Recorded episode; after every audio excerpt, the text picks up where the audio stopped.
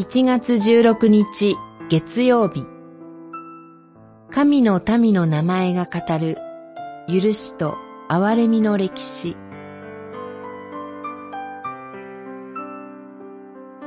歴代史上一章二章。セム、アルパクシャド、シェラ、エベル、ペレグ、レウ、セルグ、ナホル、テラ、アブラム。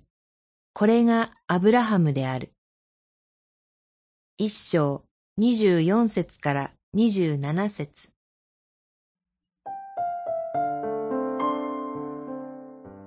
新学生の時に初めてヘブライ語の聖書を手にして驚いたことは、その文字の不可思議さもさることながら、書物の順番がいつも目にしている旧約聖書とは違うということでした。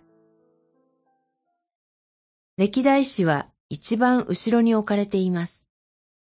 それは歴代史が旧約聖書全体のまとめという役割を担っているからとのことです。その性格を一章から九章までが端的に表しています。そこにはアダムに始まり、バビロン捕囚からの帰還に至る歴史が、神の民の名前によって記されています。それが歴代史全体の取り扱う歴史の範囲、すなわち旧約聖書の歴史の範囲ということになります。アダムの名前を見るとき、私たちはアダムのことだけでなく、系図には記されていないエヴァや蛇のことを思い出します。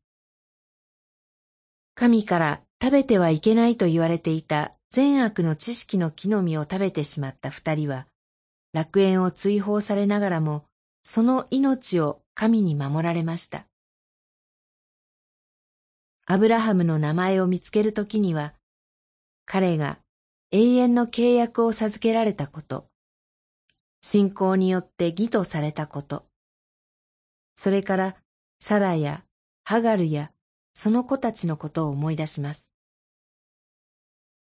一人一人の名前に神の許しと憐れみが刻まれています。